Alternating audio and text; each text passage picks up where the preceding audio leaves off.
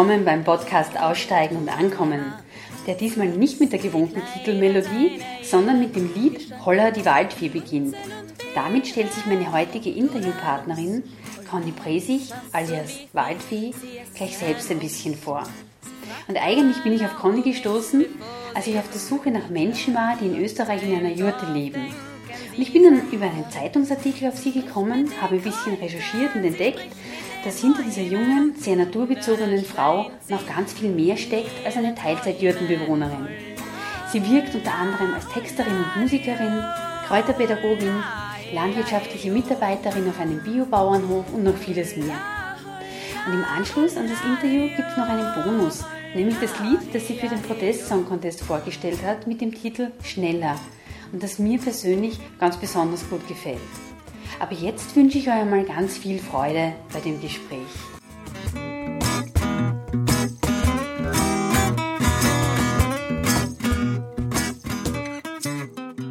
Ja, Conny, sagen wir mal herzlichen Dank für die Einladung da zu dir in die Jurte.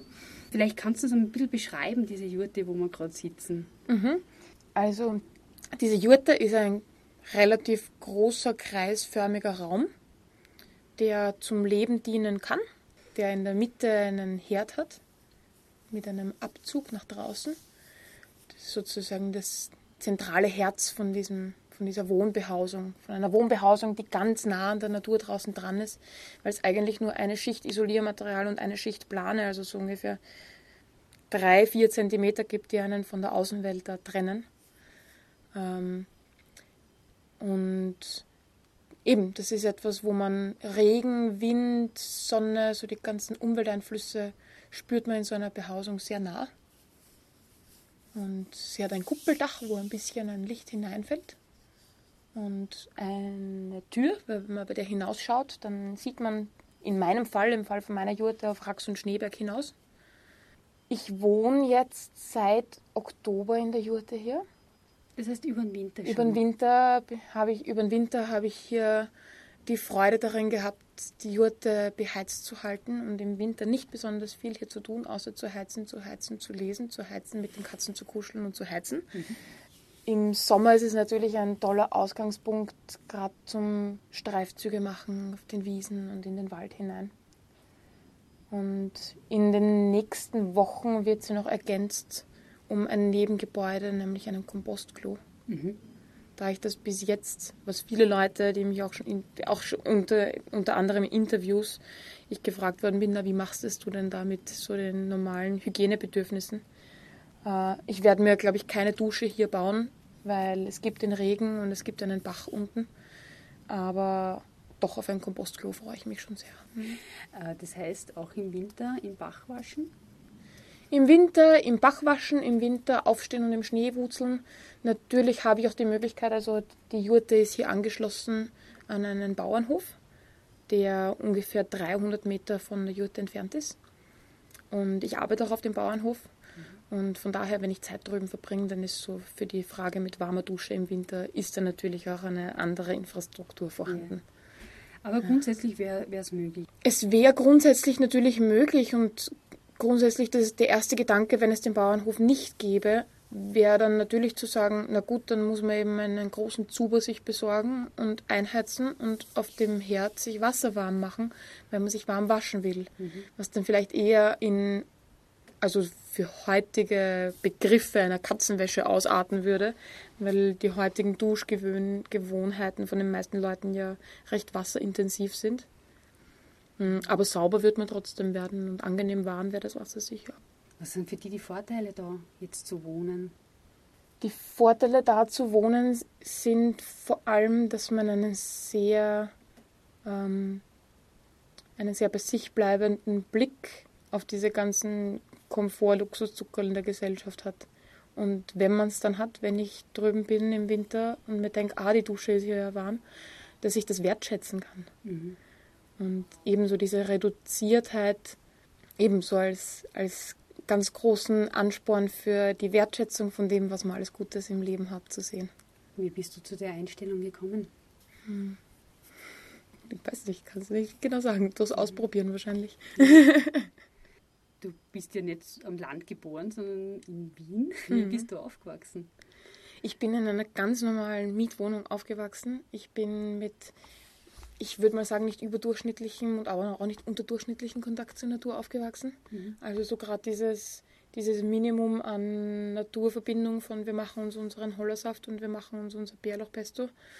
Äh, und vielleicht schon auch den guten Grundsatz dadurch, dass ich in meiner Jugend und Kindheit recht viel auf einem Tennisplatz war und dort recht viele Bäume zum Kraxeln und Büsche zum Verstecken spielen und Wiesen zum Herumtoben waren.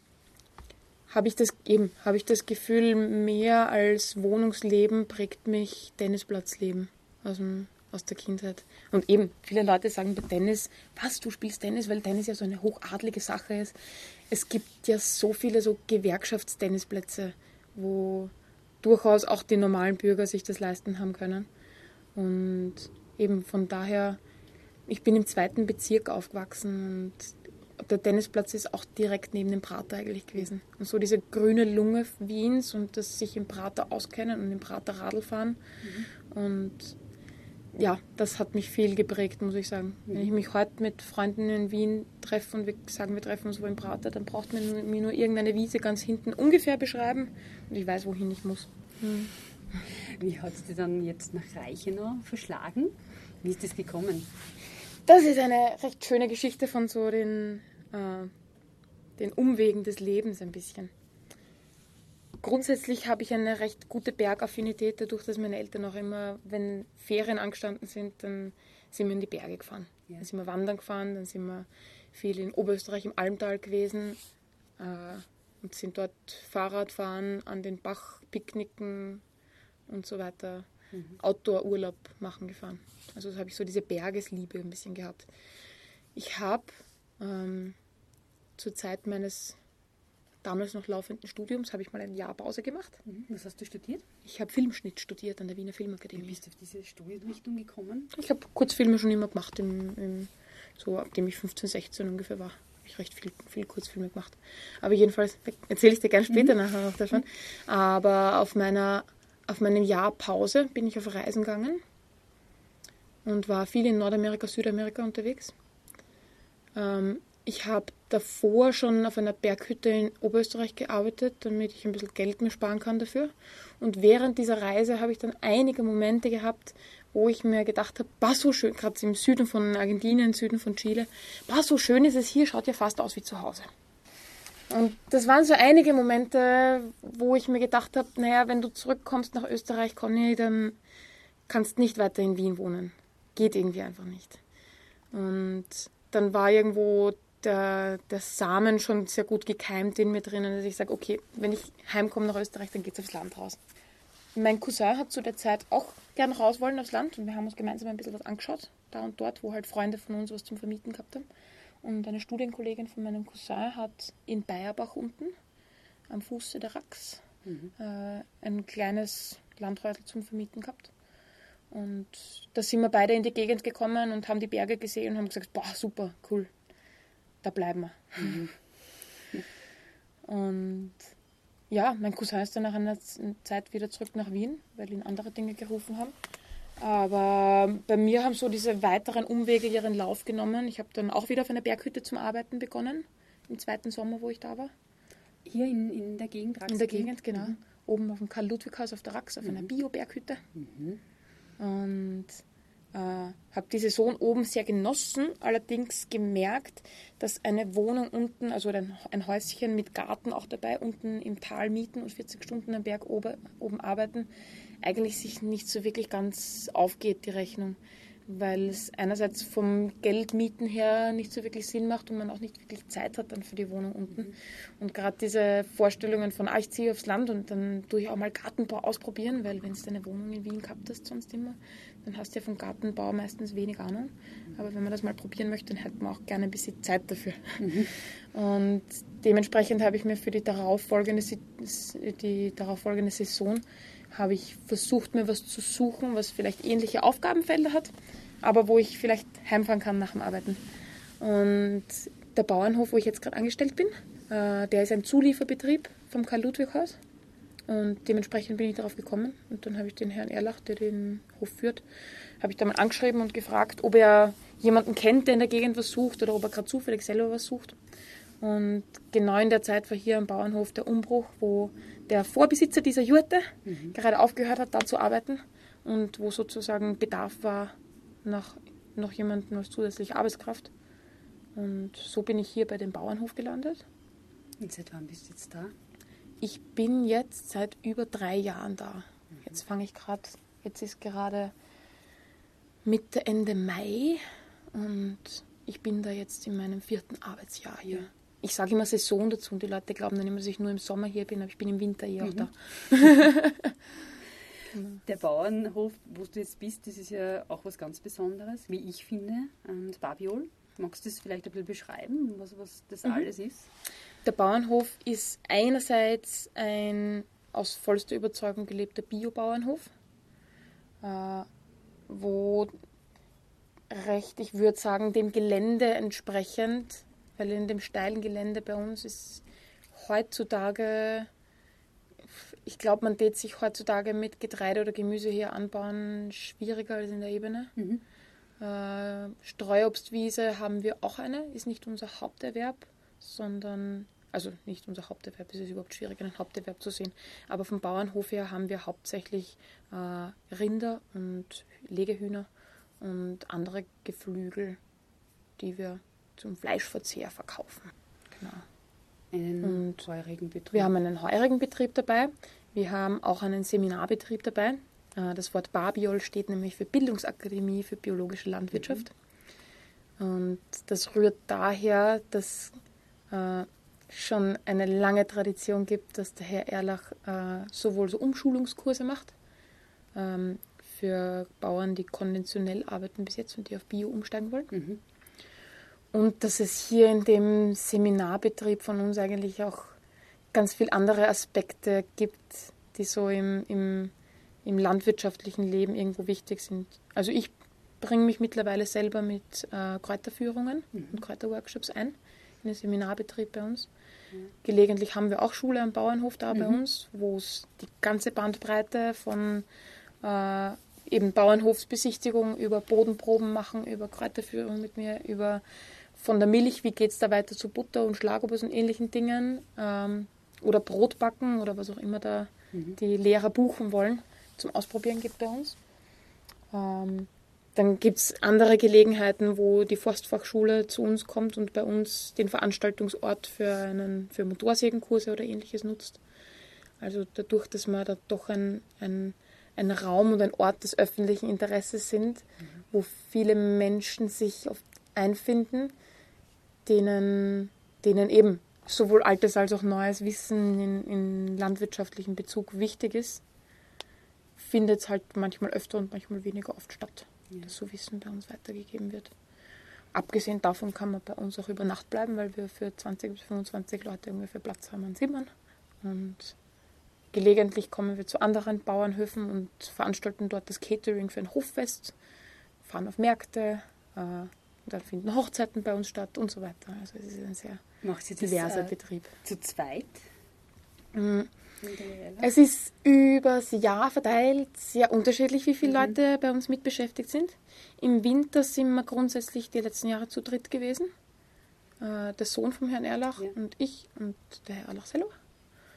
Und im Sommer gibt es dann immer wieder Leute, die uns gerade mit der Gastronomie halt vorrangig helfen. Ähm, von der Landwirtschaft haben wir, äh, ist es von der Struktur her ganz angenehm, dass von der Familie von den Erlachs, die haben in Luftlinie nebenan den nächsten Hof, ist auch ihr Familienbetrieb. Das heißt, wenn einmal zum Beispiel heute am Abend werden wir die Kühe umtreiben und da holen wir uns noch zwei andere Leute zur Hilfe, die von drüben vorbeikommen. Das sind so Kleinigkeiten, wo man ganz gut aushilft, wo auch ich manchmal mit hinüber aushelfen ja. komme, so wie man sich halt in bäuerlichen mhm. Strukturen mal, mal der, die eine Hand wäscht, die andere gegenseitig hilft. Äh, genau, aber da haben wir so drei Personen als Grundstruktur und wenn wir zum Beispiel Feste haben, da haben wir zum Beispiel unser alljährliches Biofest am 15. August. Mhm. Äh, Da spielt sich bei uns immer ab und da suchen wir alle unsere ehemaligen Praktikanten und Leute, die sonst gern gelegentlich bei uns arbeiten. Äh, Im Sommer, Juli, August haben wir auch oft zusätzlich noch Angestellte für den Heurigen. Und da kann es auch mal passieren, dass wir an einzelnen Tagen 15 Leute beschäftigt sind. Also. Ein Teil deiner Tätigkeit sind die Kräuterwanderungen, die sind aber schon recht besonders. Ich würde gerne ein bisschen darauf eingehen, auf, ähm, auf dein nicht, zweites Standbein, erstes Standbein, drittes Standbein. Ja, du bist ja Musikerin. Ich bin Musikerin und Kräuterpädagogin und bin in meinem, in dem, wie ich so selbstständig wirke im Leben. Arbeiten ist immer so ein bisschen ein verrufenes Wort. Ich finde das Wort wirken fast manchmal schöner. Hm, verwebe ich das eben. Und weil du gesagt hast, meine Kräuterwanderungen sind immer was Spezielles, ich sage das auch von meinen Kräuterwanderungen, weil ich sage von meinen Kräuterwanderungen immer, dass sie ein halbes Konzert sind. Und von meinen Konzerten sage ich immer, dass sie eine halbe Kräuterwanderung sind. Ich kann die zwei Sachen nicht ganz trennen und ich glaube, das ist gut so. Und mittlerweile habe ich da auch so für mich so dieses Wort musikalische Naturvermittlung dafür gefunden. Und das ist, muss nicht unbedingt nur ein Konzert oder eine Kräuterwanderung sein. Ich habe letztens sogar eine Aktion gemacht, das war ein kulinarischer Kräuterabend ein, oder ein kulinarisches Kräuterkonzert, wo es in einem kleinen Vereinslokal in Wien ein ganzes Abendmenü äh, aus fünf Gängen zum Essen gegeben hat, aus Wildkräutern zubereitet für die Gäste. Und es waren sicher 70 Leute an dem Abend zu Gast. Danach hat es genau zum Menüplan hat's dann ein kleines Konzert gegeben, wo ich jedes Kraut einzeln besungen habe, was da gerade vorgekommen ist. du nennst ja die Waldfee. Wie bist du auf den Namen gekommen oder wie ist der zu dir gekommen? Mm, der Name ist zu mir gekommen in, der, in einer Zeit, also der Name ist über einen Umweg ein bisschen zu mir gekommen, weil als erster ist der Name Holla die Waldfee ja. zu mir gekommen. Ähm, in einer Zeit, wo ich gerade auch noch ein bisschen mehr schräge und sarkastische und die Menschen ein bisschen vor den Kopf stoßendere Musik gemacht habe. Mhm. Und wo ich aber auch schon gewusst habe, dass diese Verbindung von Natur und Musik für mich so ein, so ein besonderes Tätigkeitsfeld sein wird. Und ich kann dir jetzt nicht mehr genau sagen, ob diesen Ausspruch irgendjemand besonders oft getätigt hat, aber ich kenne diesen Ausspruch halt, weil er eigentlich eher ein recht geläufiger mhm. Ausdruck ist, ein Ausdruck des Erstaunens. Und irgendwo bin ich dann drauf gekommen, nachdem ich auch ein Mensch bin, der den Holunderstrauch sehr gerne hat. Und nachdem ich auch drauf gekommen bin, vom Bücherlesen und ähnlichen Informationsquellen, dass die alte Holle, die alte Frau Holle, dass die ja durchaus eine sehr weise und lehrreiche und hilfreiche mystische Figur ist, habe ich mir gedacht, na, das sind eigentlich so viele einzelne Aspekte, die dazu passen, dass Holla die Waldfee das genau wie die Faust aufs Auge trifft. Es ist ja auch, also so habe ich es empfunden, wie ich nach dir recherchiert habe, äh, dein, dein, wie sagt man, Titellied, dein Lebensmotto, bisschen. Genau, ja. da gibt es ein Titellied dazu. Mhm. Ja. Dort unterm Hollerbusch sitzt sie so gern, mancher kann sie sehen, mancher sie hört. Sie singt die Lieder ewiger Zeit. Sie weiß, wer zum Kommen, wer zum Gehen bereit. Holla,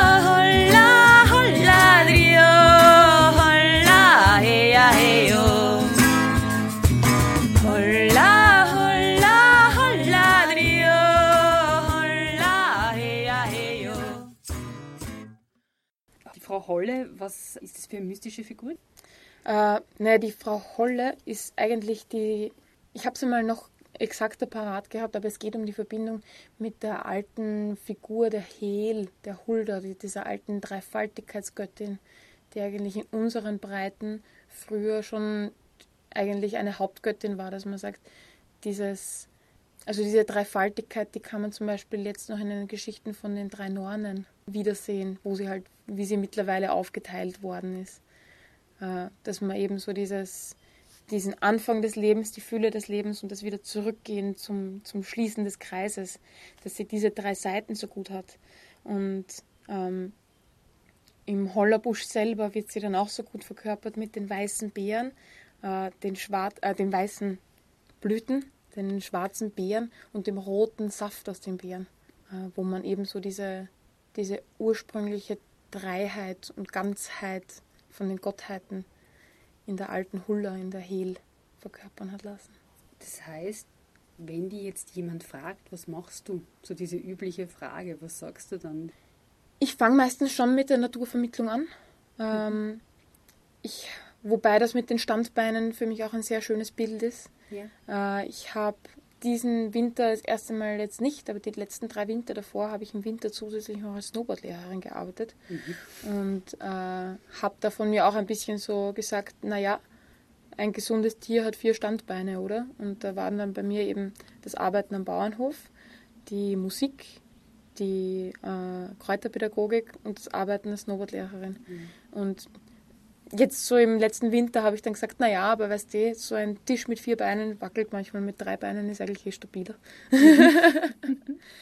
aber so mehrere Standbeine im Leben zu haben, es gibt manche Momente, je nachdem, je nach Tagesverfassung, wo ich es manchmal so ein bisschen in Frage stelle, weil ich dann immer so in dieses alte, so in, so in eines ich würde es nicht beneiden nennen, aber so eine Bewunderung für die Energie von manchen Menschen, die ich früher so stark in Skateboardern gesehen habe, wo ich jünger war, weil ich mir dachte, boah, die haben eine Sache, die interessiert sie. Und sie machen nichts anderes. Und wenn sie zehn Minuten frei an einem Tag haben, dann machen sie nichts anderes, als das Skateboarden gehen. Und das ist bei mir halt nicht so, weil ich dafür wahrscheinlich ein bisschen zu ein vielseitig interessierter Mensch bin. Und es sehr viele Tätigkeitsbereiche gibt, in denen ich das Gefühl habe, was geben zu wollen mhm. für andere Menschen. Und ich mag halt gerade keinen von den Bereichen zurückstecken. Mhm. Oder, oder eben so mal aufs Eis legen sozusagen. Mag ich nicht. Deswegen habe ich gerade diese drei Standbeine. Und ja, aber es freut mich, weil sie alle irgendwo ineinander verwoben sind. Und weil ich überall das Wissen von da, dort auch nutzen kann. Ähm, als Musikerin ist es ja, glaube ich, nicht so einfach, sich da ja, zu etablieren. Was ich so mitbekommen habe, hast du recht viele Konzerte. Wie hast du das gemacht? Wie bist du das angegangen? Mm, vieles ist schon auch Eigeninitiative. Äh, dass man einfach sagt, na, ich möchte ein Konzert spielen und ich schaue jetzt, ob es irgendeinen einen Ort gibt, an dem ich mir das stimmig vorstellen könnte. Wo gerade mit, bei mir mit einer Musik, wo es eher, eher um die Naturverbindung geht, ist meistens so, dass rauchige Szene Beiseln in Wien gerade nicht so der optimale Ort, um da einen, einen emotional authentischen Auftritt mit meiner Musik hinzulegen. Ja. Äh, aber es tauchen immer wieder Orte dann so auf, auf dem eigenen Blickfeld auf, wo man sich denkt, bah, da es aber überhaupt total passend, da mal aufzutreten. Mm. Und dann redet man halt mal mit den Betreibern, ob sie sich das vorstellen können. Dann gibt es natürlich auch, wenn man als Musiker andere Musiker kennt, dass es manchmal Leute gibt, mit denen man gemeinsam Konzerte spielen will. Ähm, ich habe es letztes Jahr auch angefangen, dass ich einerseits auch selber bei einem, bei ein oder zwei Festivals angefragt habe, dass ich Lust hätte, bei ihr beim Festival was beizutragen und ob sie interessiert wären, mhm. mich dafür zu buchen. Dann gibt es natürlich auch das berühmte Vitamin B, das halt die Beziehungen sind, dass Leute, die meine Musik kennen, auch irgendwo andere Veranstalter kennen und dann weiterempfehlen und dann irgendwo darüber schon einmal ein erster Kontakt hergestellt ist, ja. wo man zu sowas kommt.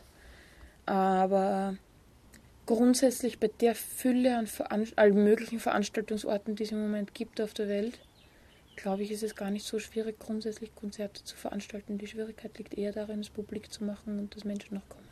Machst du das selbst oder überlässt du das dann dem Veranstalter? Ich mache das oft selber. Ähm, jetzt gerade im Sommer mit Festivals ist es angenehm, weil da der Veranstalter sehr viel Bewerben übernimmt. Wenn der Veranstalter ein Lokal ist, bei dem die meisten Lokale, so wie sie im Moment jetzt ich habe, die Lokale nicht so Riesenlokale sind, sondern kleinere Lokale, mm, die dann eventuell sogar einfach sagen, sie haben ja selber was davon, wenn ich was bei ihnen veranstalte, weil es kommen dann Leute zu ihnen her und konsumieren bei ihnen. Ähm, darf ich die Werbung dann meistens schon selber machen, genau. Und da ist eh, das ist, Musikerleben ist halt für mich in meiner Größenordnung gerade nicht nur immer musikalisch tätig sein, sondern es gibt auch das Musikbüro sozusagen. Das ist in den Computer reinschauen und meine Website aktualisieren und auf Facebook Sachen posten und die Veranstaltungen bewerben und so weiter und so mhm. fort. Also da ist durchaus, wenn man noch nicht so weit ist, dass ähm, irgendeine Managementfirma einem diese ganzen Bürokratiesachen übernimmt, wenn man noch nicht so weit ist, dann darf man das alles selber machen. Das ist ein recht großer Posten dabei. Äh, seit wann bist du jetzt mit deiner Musik so in die Öffentlichkeit gegangen? Ähm, ich bin jetzt seit, dass ich jetzt nichts Falsches sage, aber seit zweieinhalb Jahren, dass ich da näher dahinter bin. Also erst eigentlich relativ kurz. Mhm. Ich meine, ich habe ähm, seit zweieinhalb Jahren, dass ich wirklich sage, ich möchte das machen Mhm. und dass ich da auch eben Energien in die Wege setzen bin. Und viele Dinge, wie dass ich sage, okay, und ich brauche jetzt eine Website und ich mache jetzt viele Dinge ernst und ich schreibe jetzt Festivals an und so weiter. Das ist schon vieles, was sich in den letzten eher eineinhalb Jahren getan hat. Welche Instrumente spielst du? Ich spiele bei meinen Konzerten grundsätzlich Gitarre und Singen. Ich bin grundsätzlich ein recht musikalisch vielseitiger Mensch. Ich habe mal Geige gelernt im Leben, ich habe mal Klavier gelernt im Leben. Ich mag auch Flöteninstrumente sehr gern, kenne mich mit der Querflöte aus, weil meine Schwester gespielt hat. Ähm, ich habe einen Hang zu Perkussion, weil ich das mag, wenn man den Rhythmus anderen Menschen ins Blut setzen kann und sich selber noch mehr, weil man den Rhythmus irgendwo erzeugt. Und bin daher in, in Jam-Sessions sehr unterschiedlich anzutreffen. Aber am meisten Freude beim selber Musik machen, die irgendwo auch eben so verfestigt und verewigt werden könnte, freut es mich das Singen und das mit Text auch singen. Ja. Das Texte schreiben ist großartig. Hab- ich habe gelesen, dass du dich auch als Geschichtenerzählerin siehst. Manifestiert sich das auch in deinen Texten? Es gibt schon einige Texte, die irgendwo eine Dramaturgie dahinter haben. Mhm. und wo es eben dann so eine Erzählung gibt und ob das jetzt manche, manche Lieder sind, die, die eben so einen Gefühlseinstieg haben, wo sich irgendein Gefühl, das man eben verarbeiten will durch Musik, dann am Ende wirklich wandelt. Oder zum Beispiel an ein Lied, denke ich jetzt von mir, wo ich erzähle von einem nächtlichen Bergausflug, den ich mal gemacht habe, der dann eben auch irgendwo dieses immer schwieriger werden und das Hinterfragen, oh, geht das jetzt alles gut? Und dann am Ende eben auch diesen, diese schöne Klimax und die Erleichterung darin, in, ich bin jetzt endlich in dieser Rettungsschutzhütte angelangt hat. Also insofern mag ich das schon damit auch eine Geschichte zu erzählen. Du lebst jetzt äh, seit Oktober in der Jurte und äh, es ist zwar ein Bauernhof daneben, aber das klingt äh, danach, als, als wärst du sehr gerne auch alleine. Verstehe ich das so richtig? Ich habe grundsätzlich keine Probleme mit dem Alleinsein, weil, also ich bin ein Mensch, manchmal, wenn ich auf der Straße entlang spaziere und mich mit meinen eigenen Gedanken zur Welt beschäftigt. Also da mag ich schon, dass so mein eigener kreativer Kopf sehr oft mein, mein inspirierendster Begleiter ist und auch ein unterhaltsamer Begleiter ist. Mm, Mir ist es schon auch wichtig, unter Menschen zu sein. Aber ich finde, es ist immer so eine Frage, weil ich glaube nicht, dass auf dieser Welt irgendwen gibt, der gerne immer allein ist oder der gerne immer unter Menschen ist. Und gerade bei solchen Wohnfragen ist es oft die Frage, was willst du sowieso und ohnehin jeden Tag in deinem Normalzustand haben und was ist das, was du dir holen willst, wenn du es haben möchtest. Hier in der Jurte habe ich den Zustand von, ich habe meine Ruhe mit mir selber und nichts, was gerade so zwischenmenschlich aufwühlen könnte, habe ich gerade bei mir hier.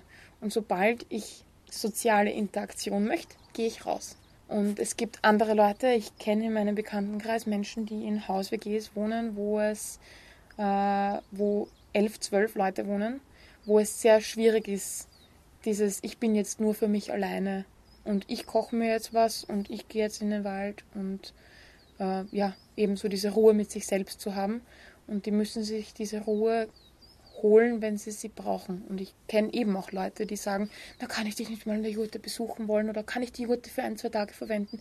Ich brauche echt einmal einen Rückzug von dem vielen Gewurl und Gemensch. Mm, Und eben, es braucht, glaube ich, jeder beides. Aber es ist halt die Frage, was will man sowieso jeden Tag haben und was will man sich holen, wenn man es haben möchte. Und den Zustand, dass ich das Alleinsein immer habe und die Gesellschaft mir suchen und holen darf, wann immer ich sie brauche, den habe ich hier. Und mit dem komme ich sehr gut klar. Und du hast ja auch ein Zimmer in einer WG. Mhm. Ist das genau deshalb entstanden, dieser Wechsel? Das ist deshalb entstanden, ja, genau. Also da, damit kann ich es für mich noch ein bisschen besser abschätzen, wann mag ich äh, eben so dieses, die Gemeinschaftslebensdynamik haben. Ich meine, die WG, es ist, mit dem Auto sind es 35 Minuten zum Fahren. Es ja. ist kilometertechnisch gesehen ein ganzes Stück. Aber ich teile es mir eigentlich immer so auf, dass ich mehrere Tage da oder dort bin. Wie viele Leute leben in der WG? Zu 14 wir. Mhm. Und was gibt dir jetzt diese Gemeinschaft, äh, was du da jetzt in der Jurte nicht hast oder beim Alleineleben? Mm, es sind schon oft natürlich die Momente, wo man dann zum Beispiel am Abend zusammensitzt und gemeinsam Lieder singt oder ein Spiel spielt oder einen Filmabend macht und gemeinsam zu viert zusammen gekuschelt auf der Couch knotzt, äh, die man halt allein in der Jurte nicht hat. Das ist schon so dieses auf der einen Seite das reine sozial, sozial wohlig Leben, was man haben kann. Dann gibt es mir natürlich die praktischen Inspirationen, wenn ich jetzt sehe, dass mein Mitbewohner, der Max, sich ein Weidenregal baut und ich mir denke, boah, das könnte ich auch mal ausprobieren. Werde ich dem Jürgen beim Kochen zuschauen und mir denke, wow, das ist toll, das ist cool, was der da macht. Könnte ich auch mal ausprobieren. Oder wenn ich der Mella beim Malen zuschaue und mir denke, ah, stimmt, eigentlich könnte sie mir vielleicht mal was designen für mein nächstes Logo und sowas. Das sind schon so Inspirationen, die dann kommen. Und was natürlich auch angenehm ist, also manchmal ist es nicht angenehm, aber ich glaube, es ist auch notwendig, dass Gesellschaft von anderen Menschen einem so ein bisschen manchmal einen Spiegel vor den Kopf hält. Und ja. dass auch Dinge wie, weiß nicht, wenn man einen Konflikt hat, dass man eine andere Person hat, die einen anspricht, was gerade los ist. Oder die man halt selber ansprechen kann, was gerade los ist. Und wo man auch diese Dinge vom, wie man halt das Miteinanderleben lernt. Mhm. Weil es ist ja ein konstanter Prozess, es ist ja niemand von uns perfekt. Und äh, ich bin eher ein Mensch in, in Wohngemeinschaften, dass ich mh, zu viel von allgemeinen Tasks mache und dann am Ende grumpy bin, weil ich ja so viel gemacht habe und die anderen nicht. Aber eigentlich habe ich mich selber dazu entschieden, dass ich das mache. Äh, und wenn es dann bei sowas dann auch plötzlich heißt, du passt alles, ist irgendwas los, sollen wir über irgendwas reden und dass man ebenso dann, dass ich dann sagen kann, ich bin jetzt eigentlich ein bisschen verärgert, weil ich so viel gemacht habe und dass mir dann jemand zurück sagen kann, aber du hast es ja alles selber gemacht, ich hätte es ja auch gemacht, nur in einer halben Stunde erst. Und dass man eben so mit sich selber umgehen lernen kann. Das kann man recht oft gut in Gemeinschaft das klingt für mich jetzt, so wie du erzählst, alles irgendwie sehr rund, sehr stimmig, äh, als wäre das so, als hätte das Leben so von, von einem Ort zum anderen geführt. Wie siehst du selbst das? Wie hast du deinen Weg gefunden? Oder ja. Ich glaube, also vielleicht hast du gerade angesetzt, das zu sagen, manchmal hat mich mein Weg ganz einfach gefunden. Und ähm, in vielen Dingen glaube ich dran, dass es manchmal so kleine Impulse gibt am Weg, wo die, die Gestaltungskraft des eigenen Weges nicht unbedingt es ist, sich irgendwas in den Kopf gesetzt zu haben und eigentlich schaut es urschwierig aus, dass man diese Unternehmung wirklich macht, aber man boxt es halt irgendwie durch. Das ist für mich nicht so unbedingt das Lebensgestalten, Lebensweggestalten, was ich machen will. Aber wenn sich manche Dinge so ein bisschen auf den Weg gelegt haben, wie ich habe die Kräuterpädagogik-Ausbildung zum Beispiel mal gemacht und die ist mir auch so ein bisschen auf den Weg gelegt worden, weil ich selber für mich eine, eine, eine Kräuterwissensausbildung mal besucht habe und teilgenommen habe. Mhm. Und dann haben mich im Jahr drauf so viele Leute oder in dem Jahr selber haben mir so viele Leute gesagt, Conny, das ist so cool, dass du das alles jetzt dann lernst und weißt, du musst mir das unbedingt auch mal erzählen. Mhm. Und da habe ich mir gedacht, gut, das hört sich gut an, das fühlt sich gut an, das fühlt sich stimmig an, passt. Da habe ich gerade in Bayerbach unten gewohnt, riesen Garten gehabt, mit urviel Wildflächen rundherum. Und habe ich mir gedacht, so, na gut, dann lade ich halt einmal unverbindlich zu einem Workshop-Nachmittag ein. Da habe ich komplett freie Spende verlangt, weil ich mir gedacht habe, ich weiß ja selber nicht, wie viel ich davon überhaupt weiß und wie schnell ich nicht sagen muss, na das, was du mich jetzt fragst, davon habe ich jetzt noch selber keine Ahnung. Äh, aber ich weiß, dass ich bei diesen und bei diesen Events es hat Leute gegeben wie meinen Onkel, der gesagt hat, na, ich weiß jetzt nicht, was ich da jetzt Teilnehmerbeitrag reinschmeißen soll. Und ich habe immer gesagt, naja, ein Zehner vielleicht un ungefähr. Und dann hat er mir 20 reingeschmissen. Und andere Leute, die gesagt haben, na, ich habe jetzt wirklich gerade kein Geld, aber ich freue mich, dass du das gemacht hast und haben mir 2,50 Kleingeld reingeschmissen in die Box. Und das, was sich aber stimmig angefühlt hat, ist, dass ich danach so bereichert war, weil ich gewusst habe, jetzt weiß nicht nur ich ein bisschen was mehr über die Pflanzen Bescheid, sondern jetzt wissen andere Leute auch mehr Bescheid über die grünen Leute. Und das hat sich dann bei mir so verinnerlicht, dass ich dann ein Jahr später mir gedacht habe, nachdem ich eben so zwei, dreimal im Jahr sowas gemacht habe bei mir im Garten, habe ich mir danach gedacht, naja, da könntest du ja schon noch mehr draus machen. Und irgendwann, ich weiß nicht, ob es Tipps von Freunden waren oder wann ich selber halt im Internet recherchiert habe, dass es eine Kräuterpädagogik-Ausbildung in der Form auch gibt. Und dann habe ich beschlossen, gut, die mache ich. Aber ebenso, da war dieser, dieser Funken, dass mich Leute gefragt haben, ah, ich möchte das auch wissen. Und ich da ein erstes Mal darauf reagiert habe, zu sagen, okay, probier mal aus, ich zeige euch das jetzt. Mhm. Und dann hat sich das gut angefühlt. Ja. Und dann geht man dem nach. Und wie ist die Musik dann dazu gekommen? die, dass die sich so stark mit, dem, mit der Musik, äh, mit der, also mit der Pflanzenkunde verbindet. Das hat, also eine, an einen Moment kann ich mich noch erinnern, ganz am Anfang von meiner ersten eigenen Pflanzenausbildung, wo ich in meinem Garten gesessen bin und die Knoblauchsrauke besungen habe mit irgendeinem spontan erfundenen Gestanzellied. Und in der Kräuterpädagogik-Ausbildung ist uns das auch noch ein bisschen so ans Herz gelegt worden. Da haben wir auch mal eine Aufgabe für zu Hause sozusagen gehabt, wo es geheißen hat, macht doch was Kreatives mit Pflanzen. Mhm. Schreibt Gedichte, findet Lieder, zeichnet was, schreibt Geschichten. Und da habe ich mit ein paar Kolleginnen so gemeinsam meinen, den, also haben wir den Löwenzahn-Swing gedichtet, wo ein bisschen Input von meinen Kolleginnen und zack, und dann ist schon bei mir alles gesprudelt von der Kreativität her. Und das war eines von den ersten Pflanzenliedern, glaube ich, das ich geschrieben habe. Und dann habe ich das so großartig gefunden, Wissen in, also Kräuterwissen in Musikform verpacken zu können, dass ich das beschlossen habe, weiterhin zu machen. Wer sind die Teilnehmer bei deinen, wie nennst du das eigentlich, Musik, äh, musikalische Naturvermittlung? Oder? Ja, ja? ich, ich sage oft trotzdem Kräuterwanderung, Kräuterwanderung, dazu, weil sich die Leute unter dem Bild halt besser was vorstellen ja. können. Mhm das hat sich in den letzten Jahren auch gewandelt. Ich habe angefangen mit ganz viel Freunde, Bekannte, Verwandte und ein paar Leute, die irgendwo extern Werbung gesehen haben. Und in den letzten Jahren hat sich das gewandelt und sind es hauptsächlich Leute, die irgendwo meine Aushänge sehen oder irgendwo weiter erzählt bekommen, dass das lässig ist, was mhm. ich mache.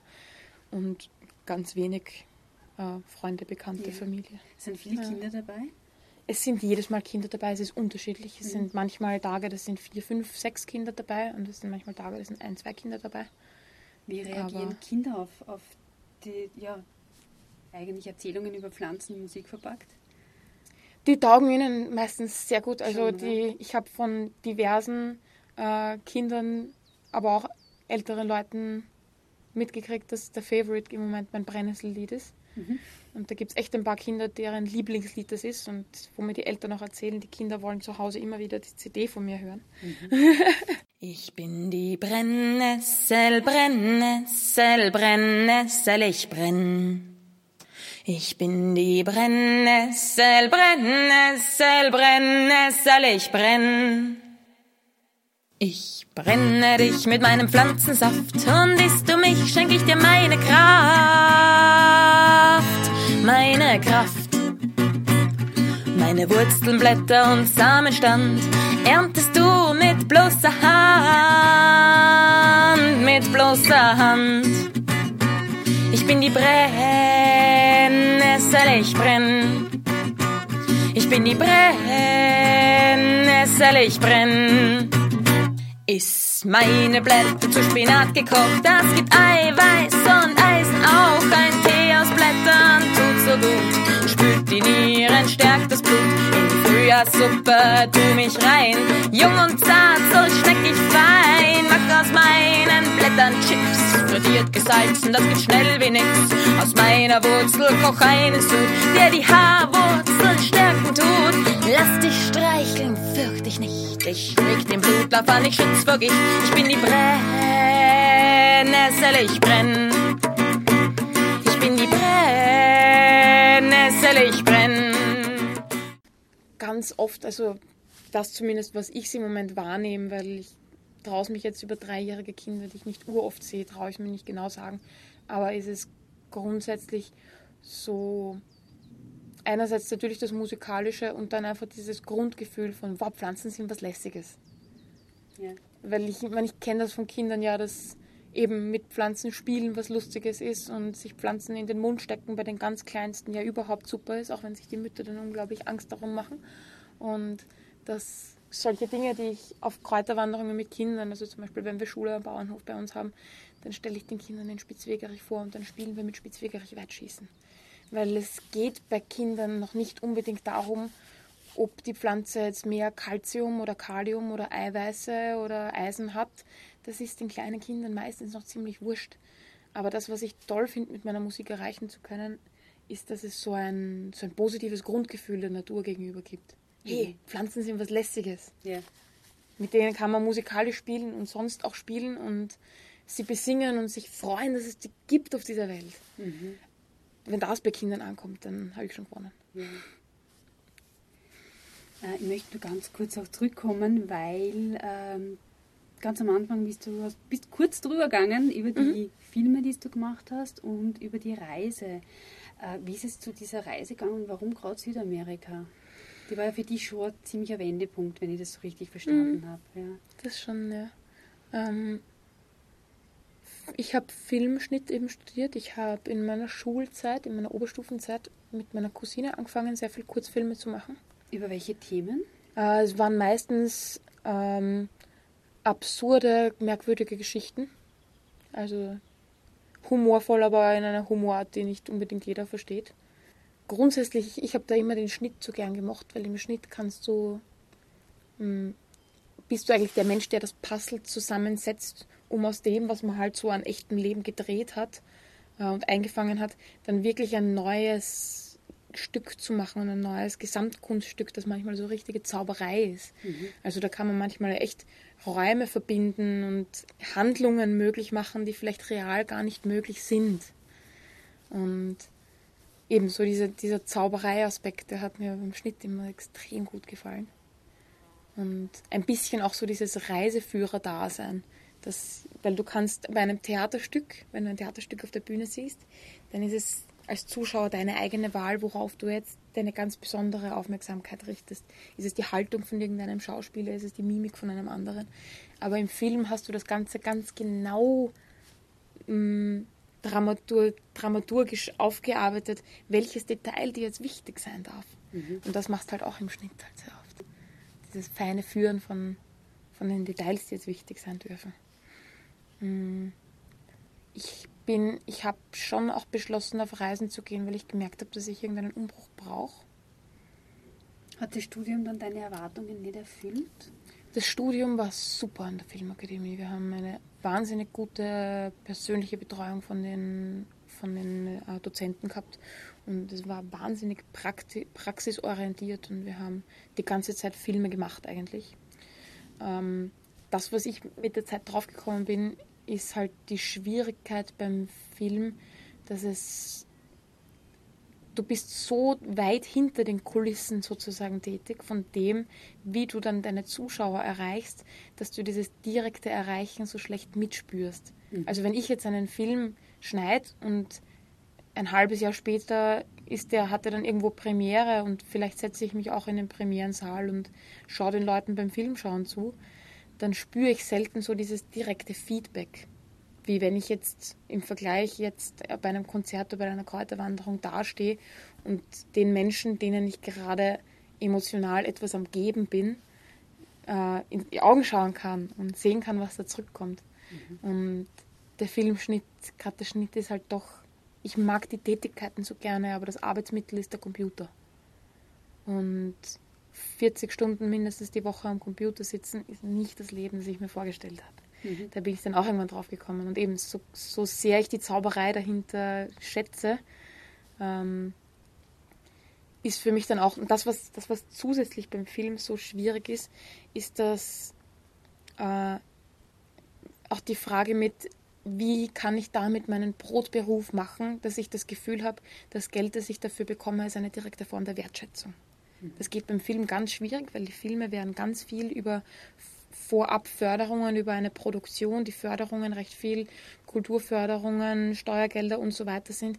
Das ist so ein weiter Weg, den da irgendwelche Gelder machen, dass da die direkte Wertschätzung für mich nicht wirklich spürbar war, auch wo ich mal bei einer Produktionsfirma als Schnittassistenz gearbeitet habe. Mhm. Äh, das krasse Gegenbeispiel dazu ist für mich Hutspenden. Äh, machst du deine Konzerte mit Hutspenden? Ich mache so gut wie alle meine Konzerte mit Hutspenden derzeit. Äh, ich bin auf Festivals ähm, je nachdem, wo sie sind. Jetzt bin ich die nächsten Tage am Klimacamp in Wolkersdorf, das im Prinzip ein politisch-aktivistisches Festival ist. Und nachdem ich die Meinung vertrete, dass wir etwas tun sollten, um unser Klima vor immer extrem werden, vor immer extrem werden zu schützen und irgendwo das Ruder mal in eine andere Richtung zu lenken, bin ich dort sehr gerne umsonst. Das also ich spiele dort gratis, aber nicht umsonst sozusagen. Ja. äh, aber sonst liebe ich es, Konzerte auf Hutspendenbasis zu machen. Und es ist nicht so, dass ich bei Hutspendenbasis dann am Ende des Abends mit einem Zehner nach Hause gehe, sondern das ist schon etwas, wo ich sage, würde ich es mir antun, dass ich fünf, sechs, sieben Konzerte im Monat spiele, dann wäre das ein recht reguläres Einkommen. Ich meine, abgesehen davon, dass ich im Moment nicht besonders viel Geld zum Leben brauche. Und die Reise war dann sozusagen der Anstoß für den Umbruch? Die Reise war dann schon ein, ein Anstoß für den Umbruch, wobei ich nach dem Reisen oder auch mit dem Reisen draufgekommen bin, ähm, dass die, die wirkliche Reise, die man macht, ja nicht unbedingt nur im Außen ist, sondern auch im Innen ist. Und das weit weg von zu Hause sein hilft einem schon, weil man dadurch leichter den Anreiz hat, sich selber ständig neu zu erfinden, weil man ganz in einem ganz anderen Umfeld einfach mal ist. Und mh, hm, von Südamerika haben mir so viele Freunde Tolles erzählt und ich war eben auch ein bisschen, bin ich mit dem Gedanken aufgebrochen, dass mir dort so viele Leute vom Rufen und vom, vom ebenso irgendwo mit den landwirtschaftlichen Connects finden, dass das dort so leicht geht. Ich bin dann losgefahren, ich habe im Endeffekt nirgendwo gewuft und war trotzdem immer wieder auf Bauernhöfen. Wie hast du das organisiert? Ich habe Leute kennengelernt, die mich dann manchmal irgendwo hin mitgenommen haben und dann, ähm, und dann war ich dort ein paar Tage lang. Ähm, habe dort auch angefangen, viel Straßenmusik zu machen in mhm. Südamerika. Ähm, und ja, es ist grundsätzlich, glaube ich. Nein, ich habe mhm. dann, ich habe dann, nachdem ich ein ganz gutes Schulspanisch mitgebracht habe, habe ich dann auch begonnen, auf Spanisch Lieder zu schreiben. Das war dann ja auch bis so, dass ich auf Spanisch geträumt habe. Also das, die, die Sprachschwierigkeiten habe ich da nicht wirklich gehabt in der ja. Zeit, muss ich sagen. In welchen Ländern warst du mhm. unterwegs? Ich war von Kolumbien bis Chile eigentlich entlang von den Anden immer unterwegs. Brasilien und wirklich den tiefen Amazonas, den habe ich noch nicht erforscht. Hat mich auch noch nicht so hingezogen. Das waren ähm, eher die Hochlande. Ich muss jetzt die Frage stellen, mhm. weil es wahrscheinlich sehr vielen auf der Zunge brennt, als Frau alleine in Südamerika, Kolumbien. Wie geht das? Äh, es geht dadurch ganz gut, dass man sich Reisebegleiter oft sucht. Und ich war dann zum Beispiel eine Zeit lang gerade von Kolumbien bis Bolivien, fast bis Bolivien, eigentlich eher bis Peru, war ich mit einer Schweizerin und einem Kolumbianer gemeinsam unterwegs. Wir haben uns über Couchsurfing kennengelernt und waren eineinhalb Monate lang so ein bisschen on-off gemeinsam unterwegs. Mal hat irgendwer länger irgendwo bleiben wollen und ist dann mit dem Bus nachgekommen und so weiter. Ähm, es ist auch, um es ein bisschen zu entschärfen, ist die Frage, wie reist man? Reist man als Tourist, der sich alles möglichst touristy anschauen mag und mit seiner teuren Kamera umgehängt herumfährt und immer total perfekt gestylt und mit den teuersten Schuhen und mit einer wertvoll aussehenden Uhr am Handgelenk. Äh, ich war halt eher auf der Seite, dass ich ein bisschen wie ein Hippie ausgeschaut habe und mit einer Gitarre am Rücken herumgereist bin.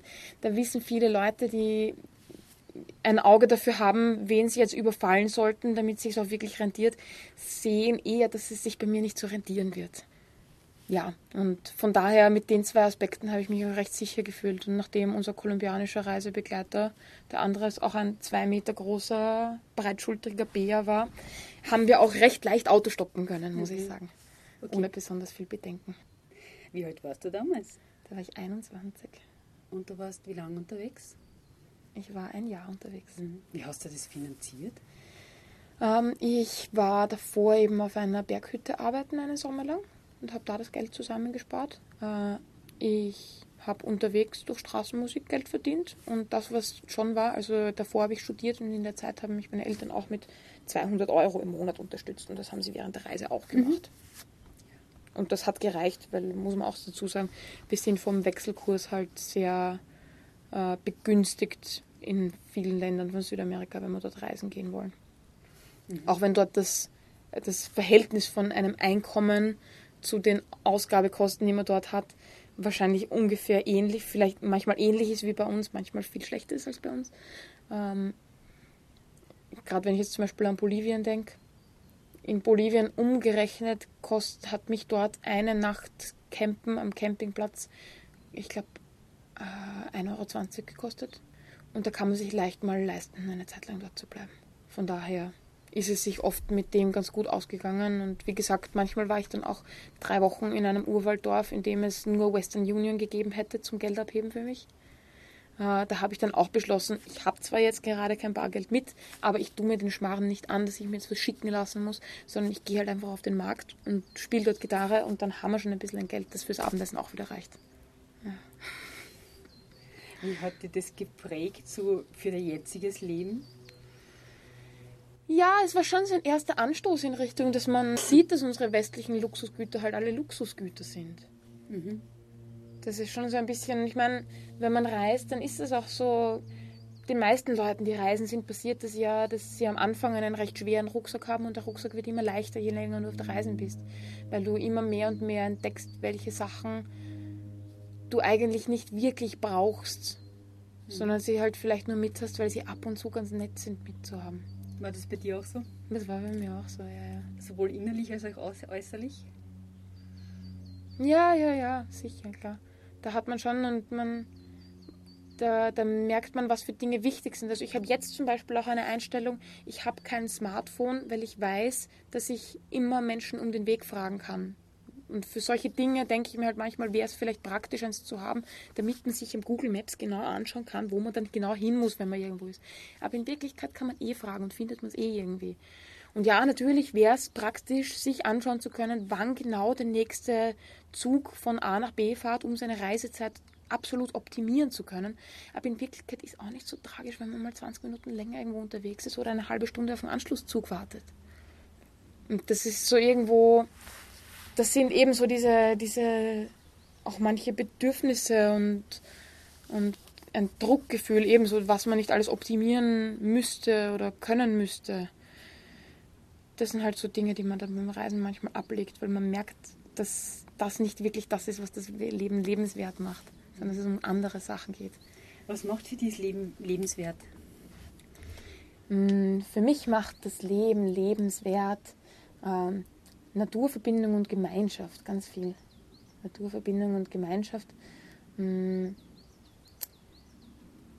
Und dieses ehrlich zu sich selbst sein und dieses herausfinden, was man, was man zu geben hat und was man für sich selber, was, was die Bedürfnisse sind, die man wirklich, wirklich, wirklich befriedigen möchte. Mhm. Das ist schon also dieser Herausfinderweg über sich selbst, der macht das Leben schon lebenswert. Und halt das, was wir in Gemeinschaft so zusammen schaffen können. Am letzten Wochenende war ich auf einem Festival, auf dem Tree of Life Festival in Kautzen oben. Und bei solchen Gelegenheiten finde ich es immer so faszinierend, was das Leben für ein Fest sein kann, wenn sich jeder in irgendeiner kleinen Kleinigkeit einfach einbringt und man gemeinsam ein Fest daraus macht. Weil einfach jeder so viel zum Geben hat, was andere Menschen auch glücklich machen wird. Hast du für dich so eine Vision für, für dein Leben? Hm. Fürs Leben ist so eine schwierige Frage, weil mh, hm, es gibt so ein paar Bilder, die ich für die nächsten fünf bis zehn Jahre vor mir habe, aber so fürs ganze Leben ist immer so eine Frage. Mh. Hm. Und wo ich wirklich mich jahrzehntelang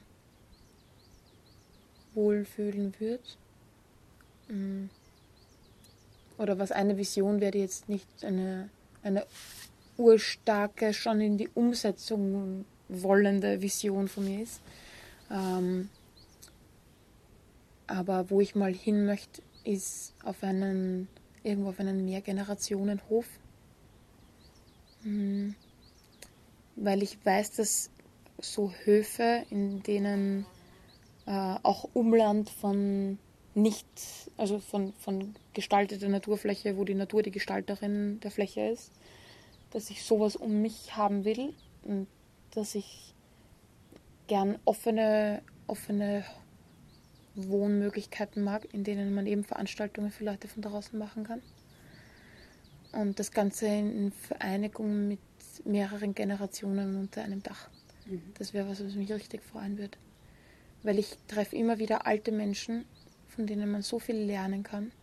Und ich finde es dann immer so schade, dass man in meiner Generation so wenig Zeit automatisch mit denen verbringt, sondern dass man sich eben diese Zeit äh, immer suchen muss und dass man sie sich so selten diese Zeit sucht, weil es halt so viele andere Dinge zum Tun gibt, die man halt auch tun möchte. Mm. Und ich weiß, wie ich es schätze, auch mit Kindern zusammen zu sein.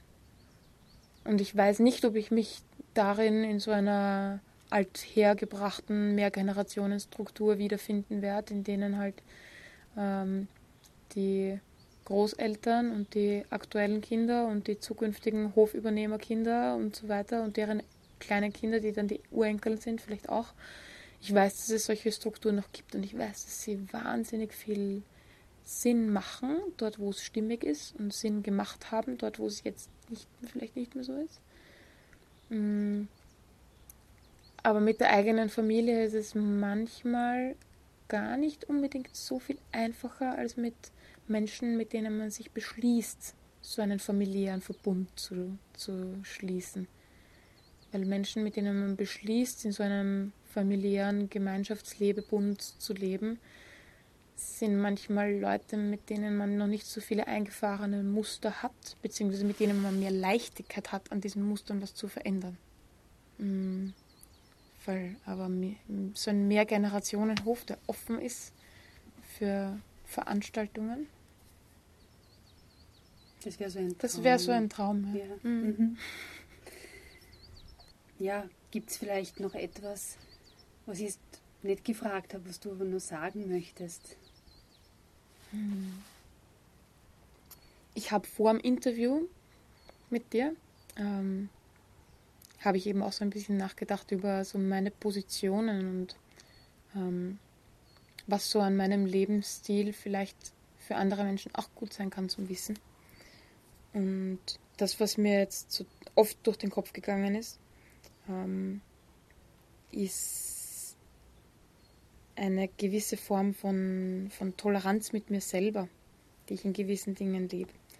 Weil mh, hm, oft so gerade so Zeitungsartikel mit die Waldfee lebt in der Jurte und so weiter, da hört sich manches über mich dann viel radikaler an, als ich eigentlich lebe. Weil ich bin ja keine radikale, ich lebe ohne Strom und Strom ist etwas Schlechtes und wenn es finster wird, dann habe ich das Licht auszudrehen. In so bin ich nicht radikal und ich bin ähm, auch nicht radikal in Dingen wie, dass ich nur Wildkräuter und vegan essen würde, sondern wenn es bei uns am Bauernhof mal ein gutes Fleisch gibt, dann esse ich auch ein Fleisch. Ich liebe vegane Ernährung, aber ich bin darin nicht radikal. Äh, ich liebe es auch, mich mit dem Fahrrad und zu Fuß zu bewegen und mh, mm, ich fahre trotzdem immer wieder mit dem Auto von A nach B. Mh, mm, und in solchen Dingen mag ich es ganz gerne, dass eben möchte ich es ganz gern mitteilen, dass das nicht radikal sein eigentlich grundsätzlich was Gutes ist. Dass es wichtig ist, seine Linie zu kennen. Und eben, so heute am Vormittag habe ich mir gedacht, naja, in manchen Dingen würde ein bisschen mehr mit dir selbst radikal sein, dir doch nicht schaden. Weil grundsätzlich ist das Radikalsein ja wahrscheinlich nicht von sich aus was Schlechtes. Es kommt ja von, vom Radix, von der Wurzel her das Wort radikal. Und wenn man etwas aus tiefster Verwurzelung heraus so und so macht, dann ist das ja wahnsinnig gut. Mhm. Nur ich habe wenig, also ich, ich, ich kenne schon Leute, die radikal mit sich selber im Leben sind, die aber dann nicht auch in ihrem ein gewisses Urteilen über andere mit reinbringen. Und ich glaube, dass das wahnsinnig schwer ist, so radikal mit sich selber zu leben und dann nicht in ein leichtes Urteilen über andere reinzufallen. Voll. Und ich glaube, das war das, was ich noch ein bisschen so einen Gedanken anregen mhm. wollte. Es muss eh jeder seinen, seinen Grad von ihm, was man dann doch mit sich selber radikal leben möchte, muss man sowieso finden. Ähm, aber nur weil man nicht radikal lebt, heißt es nicht, dass es ein komplettes Wischiwaschi ist. Weil seine Linien findet man schon im Leben und seine Werte. Welche Werte sind dir wichtig? Was mir zum Beispiel wichtig ist, ähm, ist so eine, ist, dass man eben so, so diese solidarische Beteiligung ist mir, ist mir wichtig. Dass man eben, wenn man in Gemeinschaft ist, dass man so ein gemeinsames Ziel verfolgt, wo nicht jedes Mal mein eigenes persönliches Wohlergehen und meine größte Freude an dem, was ich jetzt in dem Augenblick erlebe, mm, der stärkste, die stärkste Steuerung von meinem Handeln sein muss, sondern dass eben so ein solidarisches an das, an das Ganze von einer gemeinschaftlichen Aktivität denken, dass das wichtig ist. Das ist mir wichtig. Mhm. Mir ist Hinterfragen und bewusst, bewusst Dinge machen wichtig. Weil ich kann bewusst eine Coca-Cola trinken und mir denken, ich weiß, es ist eine Katastrophe, aber mein Körper hat gerade das Bedürfnis nach urschrägem Zucker gehabt, also gebe ich ihm das jetzt. Und so ebenso diese, diese Bewusstheit und Reflektiertheit, die ist mir wichtig.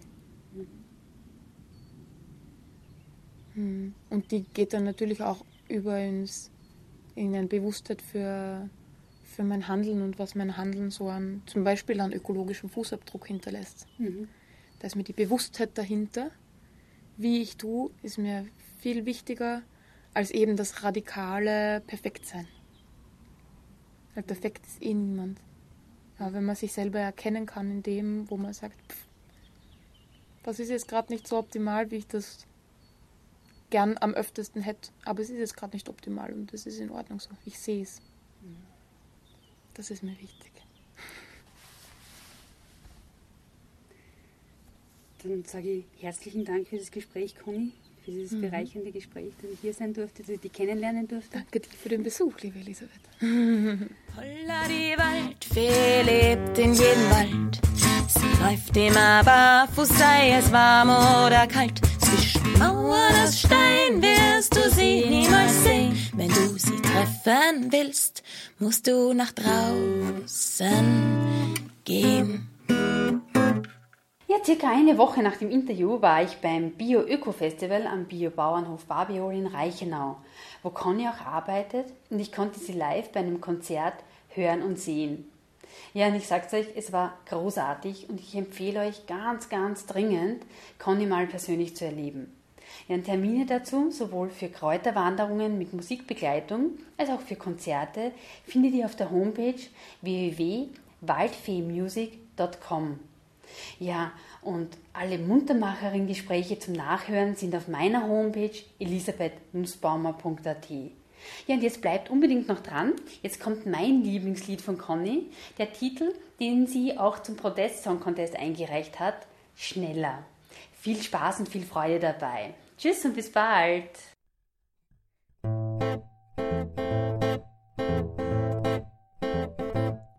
Wir leben in einer besonderen Zeit im modernen Europa, wo der Wohlstand steigt und die Lebenserwartung steigt auch noch immer und die Durchschnittsgröße von einem Kinderzimmer. Was auch noch steigt, sind der Stress und der Druck, etwas zu leisten fürs Bruttoinlandsprodukt. Aber ob das die Welt viel besser macht, darüber haben viele noch nicht nachgedacht. Und sie schreien nach Wachstum und wachsen soll das Geld, das Geld, das der Reiche vom Armen erhält. Unerschöpflich ist nichts auf dieser Welt, was einer zu viel hat, ist was dem anderen fehlt. Wir leben in einer besonderen Zeit, wo alles technisch machbar und möglich scheint. Wir können überall mit jedem telefonieren, alles online kaufen und alles ausprobieren. Wir bedienen unsere Heizung übers Internet und arbeiten längst auf dem Krankenbett. Da werden gebaut und den Computer viel zu viel vertraut. Und sie schreien nach Fortschritt in der Technologie, nur noch Fortschritt in der Liebe. Da schreien sie nie, was sie verbessern wollen. Das ist nur die Form und für den Inhalt gibt's bestenfalls eine Norm. Und sie schreien schneller, schneller, schneller, schneller, schneller, schneller, schneller, aber keiner weiß wozu. Ja, alle schreien besser, besser, besser, besser, besser, besser, besser, es ist niemals gut genug. Ja, alle schreien schneller, schneller, schneller, schneller, schneller, schneller,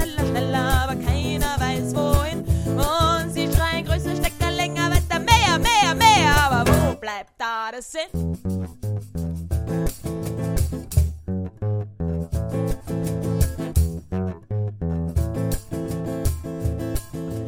Wir leben in einer besonderen Zeit, alles läuft auf höchster Geschwindigkeit. Der Verkauf, der Verkehr, Produktion und Verzehr in kürzester Zeit erleben. Wir mehr, mehr, mehr, wir machen Jobhopping und haben Freizeitstress.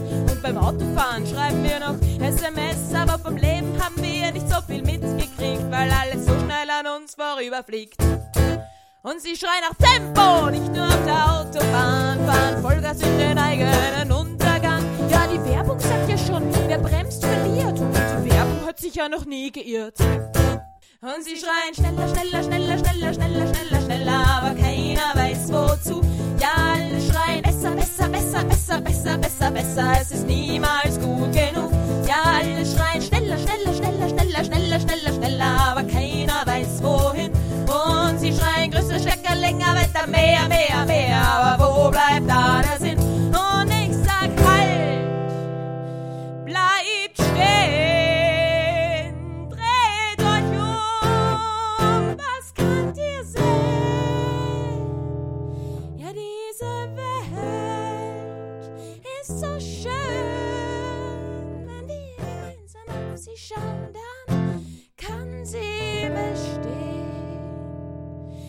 das wollen sie nicht sehen und sie schreien schneller, schneller, schneller, schneller, schneller, schneller, schneller, aber keiner weiß wohin.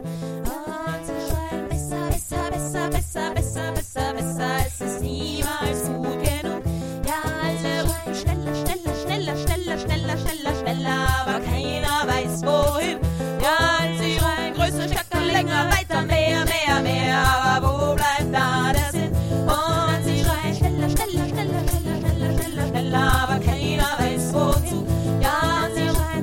besser, besser, besser, besser, besser, besser. Es ist niemals gut genug.